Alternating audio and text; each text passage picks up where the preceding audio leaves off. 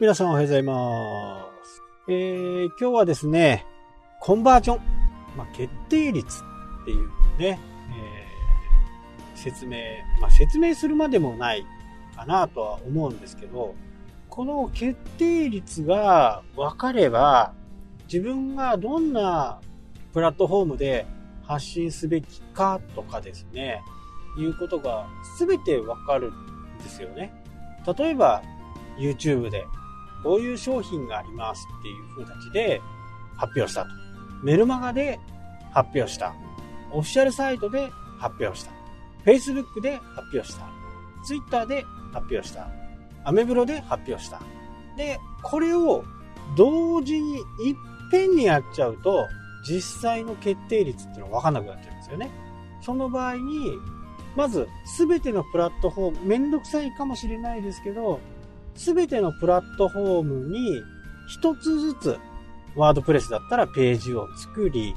そのページの YouTube からはこのページ、Twitter からはこのページ、Facebook からこのページ、そのページにすべて、あの、別々に割り振っとく。そうすると、結構簡単にコンバージョン率って分かってきますよね。まあ、決定率ですか。例えば、YouTube で1000人いる。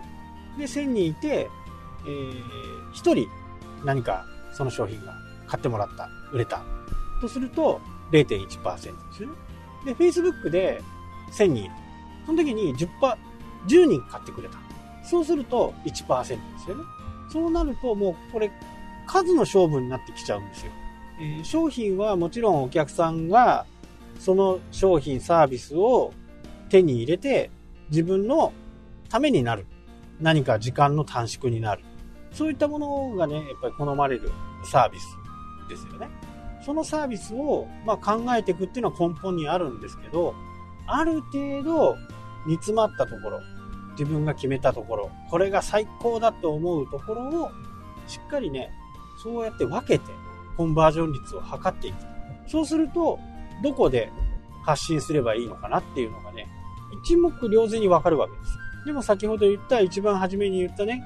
各ソーシャルメディアから一斉に発信して、結果、10、50人売れたという風になっちゃうと、自分の全体的な友達とかね、えー、読者登録とか、チャンネル登録とかしてくれた人、全体の、自分の全体の数字からのコンバージョンはわかる。でも、どこかのプラットフォームだけがね、突出していいっていう風な形になれば、そこをね、徹底的にいい情報をね、情報ソースを出していく。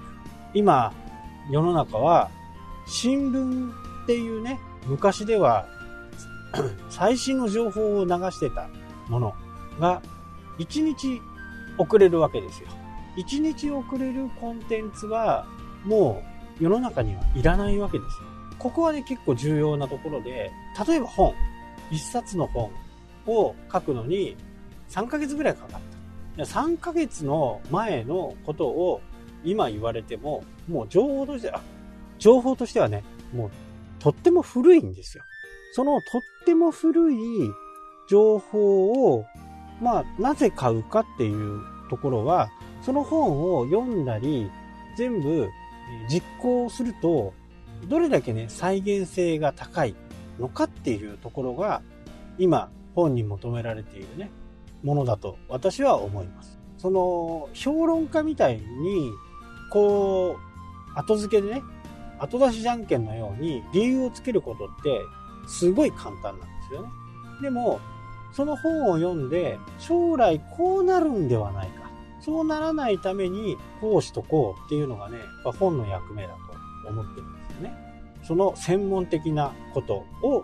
書いてあるのが本で、だから新聞というのは、まあ、最近どこでもね、えー、言われていると思うんですけど、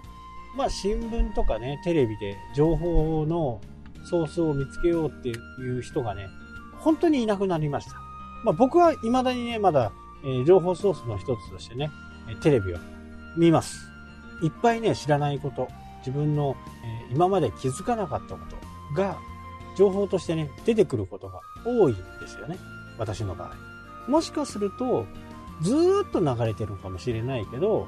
その時、自分の状況とか、え、自分の置かれた立場とかによって、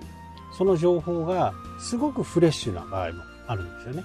ただ新聞はね、私の中ではもうなんか、なくてもいいんじゃねっていうぐらいのものになってしまったですね。一日遅れることによってね、その情報、ああ、こんなの知ってるよ。ああ、わかるわかる。ああ、だからみたいな感じになってしまっているのがね、新聞なんですね。で、そこに、その書いてる人のね、えー、書いてる人の思いだとか、その社の思いとかがね、入るんで、フラットにはね、どうも見れない。ましてや情報も1日遅れてくる。1日遅れるっていうのはやっぱり致命的ですよ。インターネットの中でネットニュースとかね、そういったものでどんどん上がってくる時代。自分の興味のあるコンテンツなんかはしっかり登録してね、アラートをしておけば、どんどん情報がね、取れる時代ですから、まあなかなか